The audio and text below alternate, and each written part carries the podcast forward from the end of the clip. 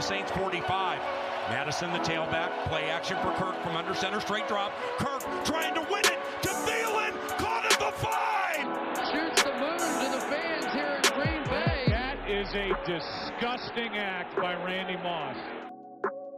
Herzlich willkommen zum Purple People Talk, dem offiziellen Podcast der Minnesota Vikings Fans Germany e.V.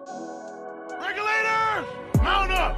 We're coming. Eric Kendricks has picked off Andy Dalton again. Vikings ball. from under center goes back to pass. Straight drop. Passing right. Jefferson, yes, on the run. 40-30. Angles left to the 20. And he is gone.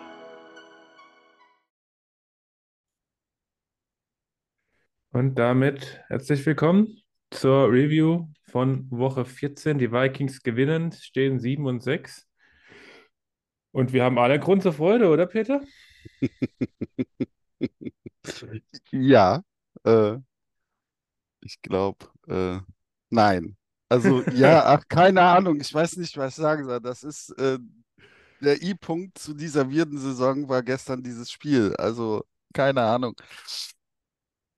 Über dieses Spiel könnte man zwei Stunden lang reden oder auch nur zehn Sekunden. Das kann man sich aussuchen. Da ist so viel passiert und wieder auch um gar nichts. Und am Ende ist auch KJ Osborne gebencht worden. Es ist einfach alles so wild. Äh, keine Ahnung. Ich, äh, es, aber ich hatte Spaß. Ich hatte nicht so viel Spaß. Ich war irgendwann noch müde von, wenn ich ehrlich bin. Die Vikings, wer es noch nicht gehört, gesehen, gelesen hat, wie auch immer, obwohl das wahrscheinlich jeder der Hörer schon gemacht hat und der HörerInnen. Die Vikings gewinnen 3 zu 0 gegen die Raiders. 3 zu 0. Das ist kein Versprecher, das ist keine Fehlinformation. 3 zu 0. Ähm, ja, lange, lange Zeit sah es noch 0-0 aus. Die Amerikaner machen sich ja immer so ein bisschen zurecht bei die Europäer lustig, dass die für 0-0 ins Stadion gehen und Tickets kaufen. Äh, war knapp, war knapp, ehe dann ähm, die Vikings doch noch das Field Goal schießen, ich glaube drei Minuten vor Ende. Es war das hässliche Spiel, das das Ergebnis zeigt. Ähm, besonders natürlich in der Offense. Es waren zwei Defenses, die absolut dominiert haben. Es waren zwei Quarterbacks, die absolut über, äh, ja, überfordert waren mit Joshua Dobbs und mit Aiden O'Connell. Ähm, und so gab es ein Punt-Festival. Es gab bis zum letzten Drive der Raiders, glaube ich, nicht einen Turnover. Nee, das äh, ging alles über Punts und Failed Force Downs. Es gab ein verschossenes Field Goal von den Vikings. Ah, doch, es gab den Fumble. Es gab den Fumble, wollte ich gerade sagen, wo, wo unsere Defense so eine komische Jubelpyramide. Passend zum Spiel, ja. Da bin ich wach geworden. Es gab eine Reihe von Verletzungen, über die wir reden müssen bei den Vikings, auch bei den Raiders, aber natürlich reden wir primär über die Vikings-Verletzungen. Ja, und dann gewinnst du das Spiel am Ende 3-0. Du weißt nicht wie. Das wirkt nicht verdient. Auf der anderen Seite hat die Raiders Offense auch nichts hinbekommen. Ähm, Defensive Football gehört nun mal auch zur NFL dazu, aber äh, es, es war ein absurdes Spiel. Es war ein absurdes Spiel. Ähm, du hast das gesagt, Joshua Dobbs wurde gebencht. Da reden wir gleich drüber. KJ Osborne wurde gebencht. Der kam wieder rein, weil sich, glaube ich, Jalen Naylor dann verletzt hat und plötzlich Ja. macht er zwei, drei Plays. Also, ich sag mir einer, was man von diesem Sp Spiel halten soll, außer dass Ivan Pace ein unfassbarer undrafted Free Agent ist. Ja. Ja, der hat nämlich ähm, nicht nur ein Sack und äh, elf, Entschuldigung, 13 Tackles. Er hat auch einen Tackle for Loss, er hat einen Pass defended, er hat einen Quarterback-Hit Eine Interception. und am Ende hat er im entscheidenden Drive die Interception geholt. Ähm, macht noch einen Backflip casually in der Endzone, warum auch Ja. nicht. Und äh, die Vikings gewinnen das 3-0, stehen 7 und 6. Was nimmst du aus diesem Spiel außer dem, was ich jetzt schon vorgetragen habe, Peter? Mein erster Take war wirklich, ich habe das mit meinem Kumpel geschaut und äh, in der zweiten Halbzeit habe ich dann irgendwann gesagt, äh, hier Stefan, der heißt auch Stefan. Äh, irgendwie habe ich jetzt so leichte Preseason-Vibes, so Mhm. nachdem vier O-Line-Starter verletzt waren, äh, Mattison verletzt war, JJ verletzt war, äh, Joshua Dobbs noch an der Center stand. Also das waren irgendwie sieben Spieler, die hattest du vor der Saison nicht, äh, Also, ne, die waren keine Starter, halt sieben Spieler und so sah es halt auch aus. So sah es halt dann auch am Ende der er- ersten Halbzeit. Es sah eigentlich die ganze erste Halbzeit so aus und es, äh, keine Ahnung. Was nehme ich halt auch mit, äh, dass das Experiment Dobbs äh, dann auch äh, leider oder Gott sei Dank, das kann man so sagen, das ist beendet. Was ich noch mitnehme, ist, ich habe unter der Woche ein paar Pressekonferenzen von Kevin O'Connell gehört und er sagte halt, wir haben jetzt äh, unter der Bye-Week, wir haben evaluiert, wir haben gemacht, wir sind ins Videotape gegangen, wir haben gegrindet und getan und letztendlich ist nichts anderes passiert, war derselbe Gameplan. Äh, Joshua Dobbs macht ein bisschen Play-Action, ansonsten steh in der Pocket und sei ein Pocket-Passer und das ist er nicht, das kann er nicht und wenn das der Gameplan ist, dann muss ich auch sagen, Kevin O'Connell Weiß ich nicht, hat mir nicht so gut gefallen. Äh, aber ansonsten musste man halt auch sagen, irgendwann ähm, der letzte Drive von Dobbs, wo er dann den Screen noch in ein Hochhaus geworfen hat, da haben mein Kumpel und ich gesagt, jetzt mussten, es war wieder ein Screen out, jetzt mussten benchen und dann hat man ihn auch irgendwie so ein bisschen erlöst, ne? Also er hat, mir tun so Spieler, so Momente dann auch leid, weil ohne Ende Druck, ohne Ende Shit. Klar, der ist im Rampenlicht, der verdient eine Million oder Millionen, aber ähm, hat er nicht verdient. Die ersten, also diese Häme, die eventuell kommt und so, da tut er mir leid, aber man musste ihn befreien und man musste das beenden und man hat dann halt auch gesehen, dass es mit Nick Mullins. Der erste, äh, der erste Wurf war eigentlich der schlechteste Wurf des ganzen Abends, weil der wurde ja noch deflected. Es war eigentlich auch, es hätte eigentlich direkt eine Interception sein müssen und zwei, drei andere Spiele. Aber äh, Würfe von Nick Mullins, aber man hat irgendwie gesehen, dass er das Ding in der Pocket besser drauf hat. Er hat den Snap genommen, ist zurück, hat seine Reads und das sah ein bisschen schneller und aggressiver aus. Ist halt die Frage, wie lang. Aber ich, äh, ob jetzt Dubs, Mullins oder keine Ahnung, Hall. so, Hall, ich, keine Ahnung. Kann sein, dass wir in die Playoffs kommen, aber ja, es kann auch sein, dass wir das, ich habe da überhaupt keine Gefühle. Das ist, Ja, es war eine was, absurde. wa, darf ich noch gerade einen Ja. Satz sagen? Was wäre dieses Jahr in der, der NFC möglich mit keiner JJ-Verletzung und keiner Kirk-Verletzung? Du würdest um ein Championship-Game spielen. Ich sage dir, wie es ist. Du würdest, die Lions hast du im Sack meines Erachtens. Die Eagles sind so ein Hm. bisschen wie wir letztes Jahr und dann hast du die Niners. Du würdest, da wäre was drin. Ja, Aber da so wäre ist jedenfalls mehr drin, das auf jeden Fall. Ja, ja um, um mal die Zahlen auszupacken, wie schlecht oder wie uneffektiv Dobbs war. Der hat 63 Passing Yards auf 23 Versuchen, was ein absurder Wert von 2,2 2,7 Yards pro Versuch ist. Dazu kommen noch die 47 Sack Yards. Das heißt, er hat tatsächlich Netto Yards 16 Yards gemacht, wenn du einfach die Pass Yards minus die Sack Yards abziehst. Und das dann halt für 28 Dropbacks. Das ist absurd schlecht. Und ähm, ja, Nick Mullins ist nicht die Antwort, das wissen wir beide. Aber Nick Mullins erstmal war er ruhiger im Pocket und zweitens wirft er halt auch mal tief und wirft nicht nur wie Dobbs fünf Yards down the field maximal.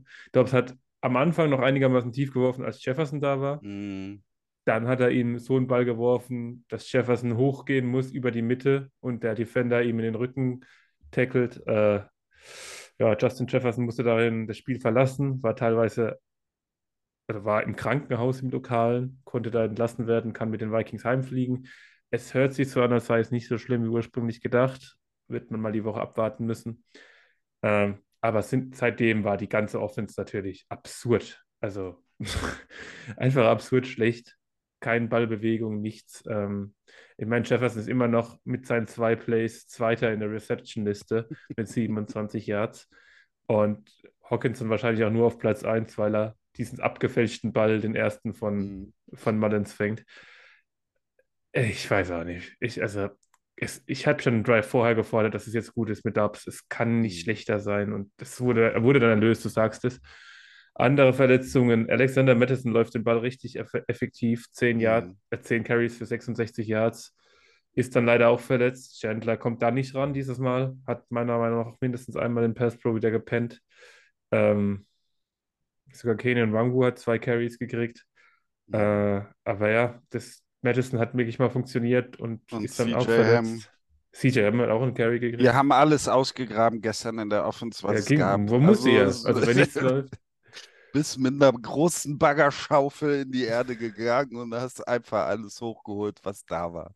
Dann hat sich äh, KJ Osborne wurde gebencht, nach mal wieder unendlich vielen Drops, nicht nur von Osborne. Hawkinson hat zwei, drei, Addison hatte einen, Naylor hatte einen, wo man deiner schwachen Quarterback eben auch keinen Gefallen tut, wenn man jeden Ball Nee. fallen lässt. Es war nicht unbedingt die, die schlimmsten Drops, aber die Summe daran von kann man schon mal fangen, die dann alle nicht gefangen werden, ist dieses Jahr auch sowas, was ich so noch nie in einem Team in einer Saison gesehen habe. Wie gesagt, Naylor kommt rein, Naylor verlässt sich, Osborne kommt wieder rein, macht am Ende doch noch zwei, drei Plays, aber JL, äh, KJ Osborne ist ganz klar Verlierer bisher dieser Saison bei den Vikings. Ja, Leider.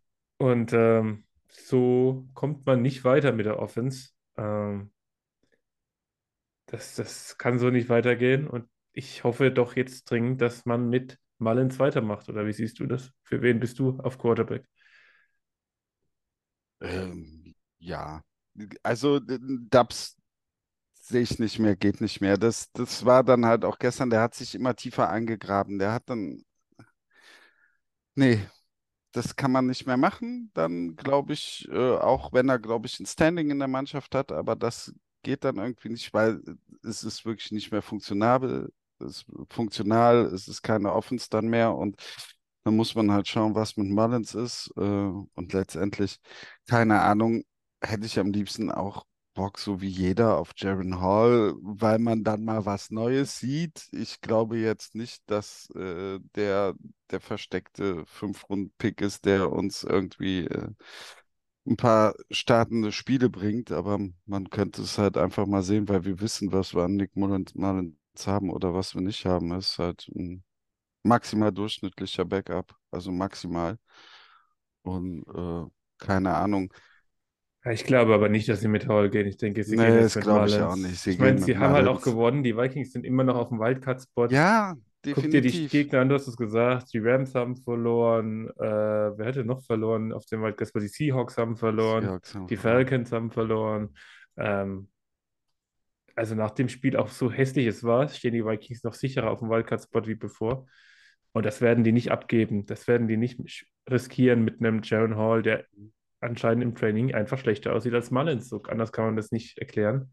Ja, ja, das werden sie nicht machen. Also das war auch nicht so, dass ich das vermute, aber es Mhm. wäre halt irgendwie so, Ja, es hätte keine was. Ahnung. Das ähm, Offensive Line auch Verletzungen ohne Ende. Ryan, äh, Brian O'Neill, der Right Tackle, hat sich verletzt. Äh, kurzerhand war der Center mit Bradbury draußen, hat Schlottmann gespielt. Mhm. Quessenberry hat ja eh für ähm, Ed Ingram gespielt. Ja.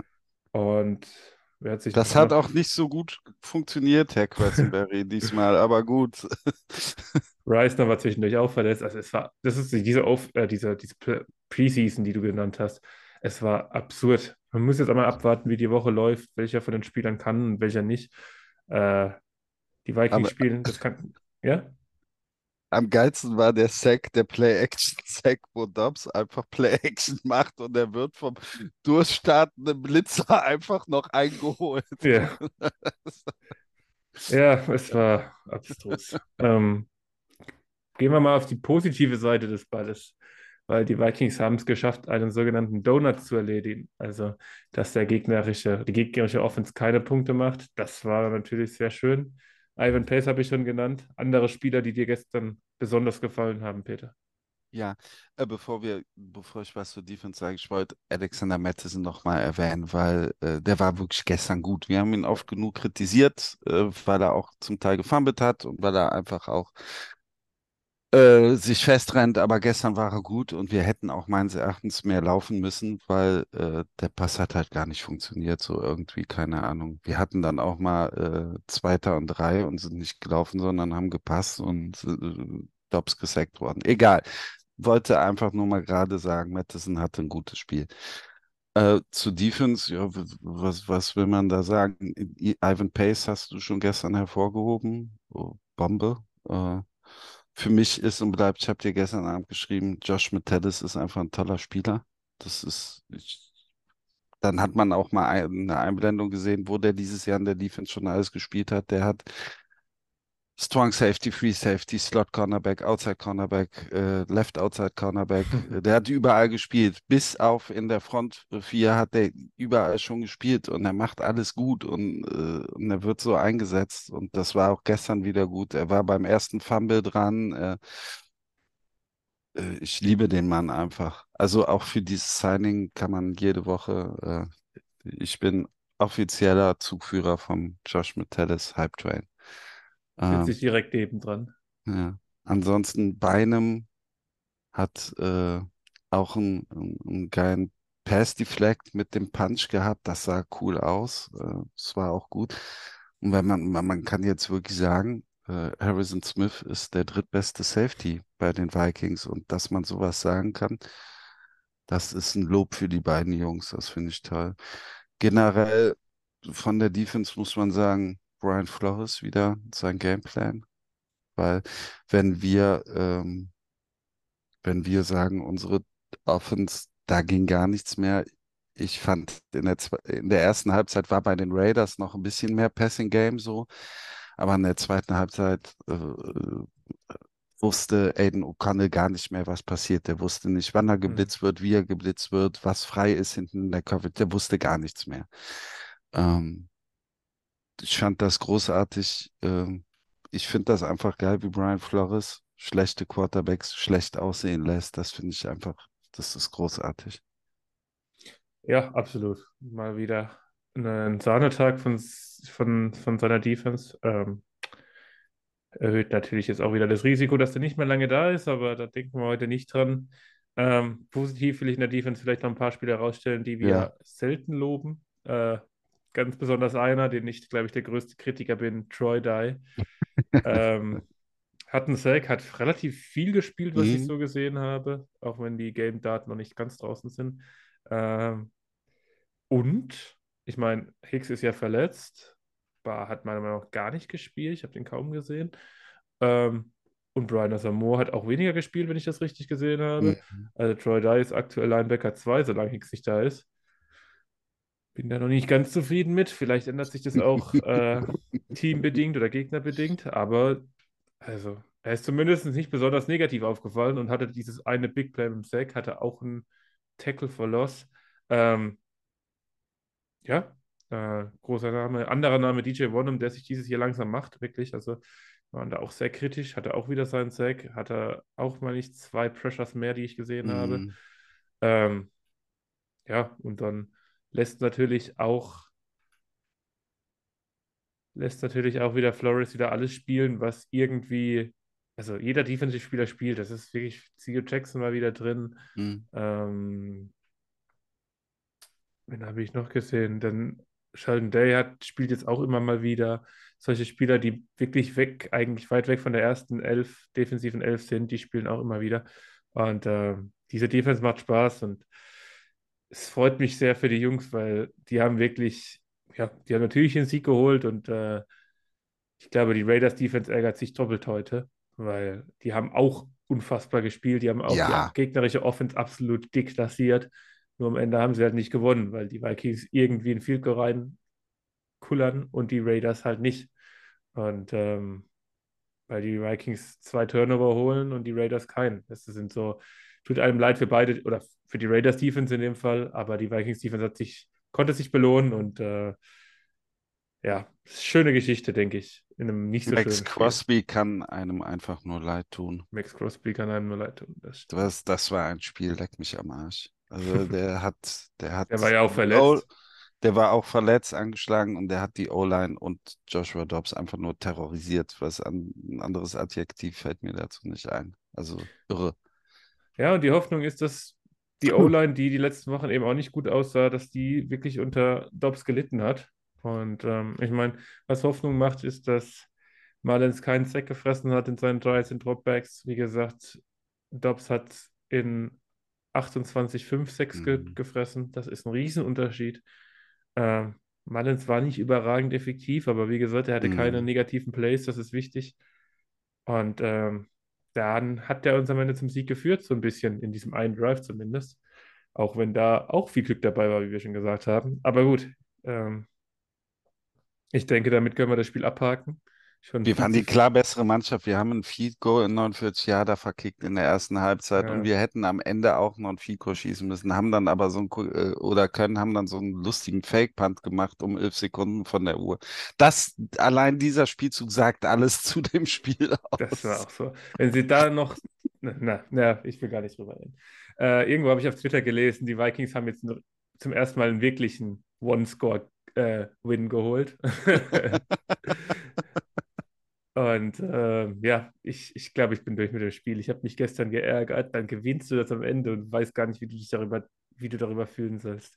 Ja, Aber I guess a win is a win. Ähm, am Ende sage ich mir das auch, ja. Lass uns ein bisschen vorausschauen. Also wir haben schon gesagt, wir denken, dass Mullins jetzt Quarterback spielt. Äh, die Verletzungen, wie gesagt, muss man einfach abwarten. Also alles, was ich jetzt die letzten Stunden über Jefferson gelesen habe, will ich dir noch gar nicht abschreiben. Mhm. Die Vikings spielen schon am Samstag um 19 Uhr deutsche Zeit gegen die Bengals. Die Bengals spielen mit Jake Browning, Quarterback, Vikings Preseason-Legende und verdammt sieht er gut aus für den Backup-Quarterback. Mhm. Äh, hat jetzt ordentlich gespielt die letzten zwei Wochen und hat die, glaube ich, zu zwei, zwei Siegen in drei Spielen geführt, die, die Bengals. Also ähm, unfassbar. Sie sind wieder mitten im Playoff-Rennen der AFC drin. Und denkst du, die Vikings können die Bengals schlagen?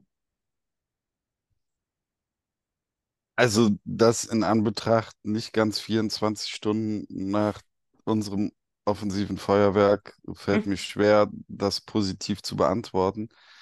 Generell, aber Donnerstag, Freitag ist man eh wieder was optimistischer.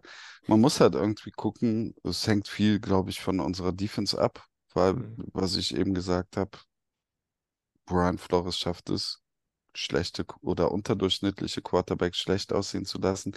Wir werden mal sehen müssen, wie Jake Browning denn gut ist, aber unterdurchschnittlich oder überdurchschnittlich ist.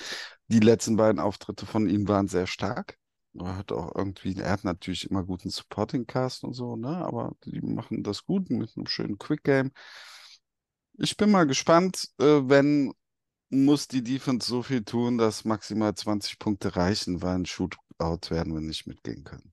Und deswegen, ich würde jetzt nicht sagen, wir haben absolut gar keine Chance, aber im Moment sehe ich die Bengals schon vorne. Ja, Wenn denke, man drei Punkte gemacht hat, eigene. ich denke, die müssen schon Favorit sein. Ja, wir spielen natürlich Ja. auch in Cincinnati. Ähm, ja, also ein Shutout wird es nicht nochmal geben, da bin ich mir relativ sicher. Dafür haben die Bengals auch besseres Personal als die Raiders in der Offensive.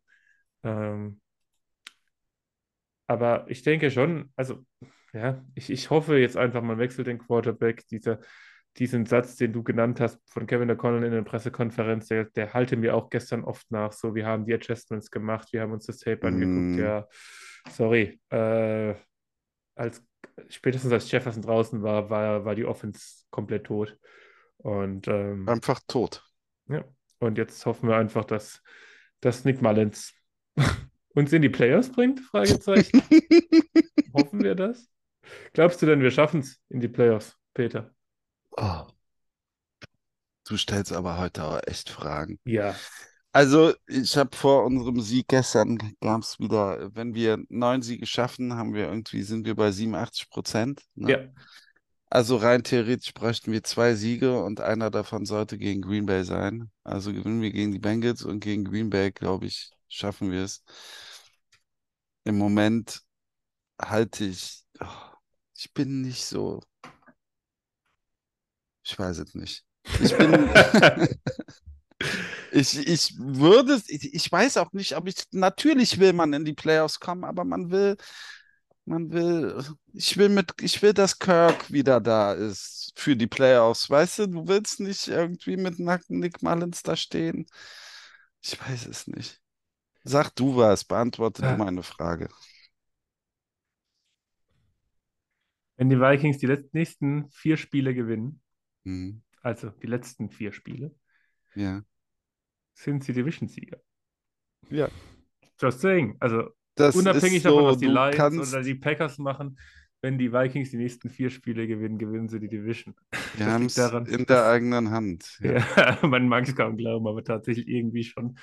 Äh, liegt daran, dass die Lions jetzt äh, den nächsten äh, Plan da gegen die Bears hatten äh, und eben nur zwei Spiele vor uns sind und da die Vikings gegen die Lions noch zweimal spielen.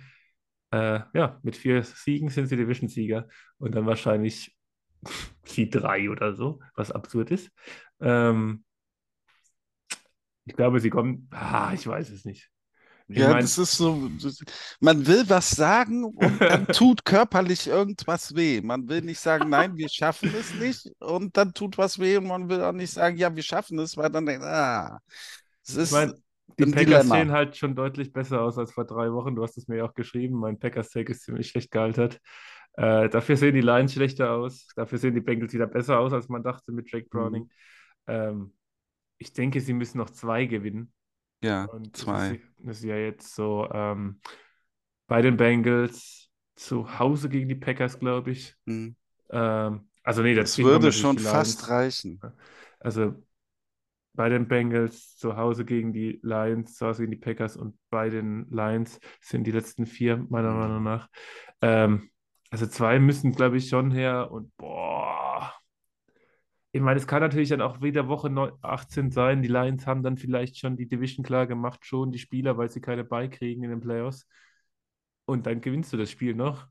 Das kann natürlich auch am Ende dumm laufen. Auf der anderen Mhm. Seite, glaube ob die Lions dann schon gegen den Division-Konkurrenten, weißt du auch nicht. Ist, also, wer, will denn dieses Jahr auch irgendwas vor, voraussagen in dieser, in dieser Liga? Das ist ja absurd. Nein. Und das sind nicht nur die Vikings gemeint. Ähm, wenn du mich Das heute festnagelst, glaube ich nicht, dass sie noch zwei Spiele gewinnen. Ich glaube eher, sie gewinnen eins, aber überraschen tut mich hier gar nichts mehr.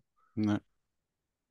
Ne. Jetzt, wo Joe Flacco wieder aussieht wie Vintage Joe Flacco in der Liga, es ist einfach alles, du kannst Takes machen, du kannst irgendwie äh, Texte lesen, du kannst Podcasts hören, du kannst alles und am Ende, am Ende sieht Zach Wilson aus, wie den man draften äh, wollte und spielt ein super Spiel gegen die Texans, die keine 10, 13 Punkte hinkriegen oder was. Es ist total nuts.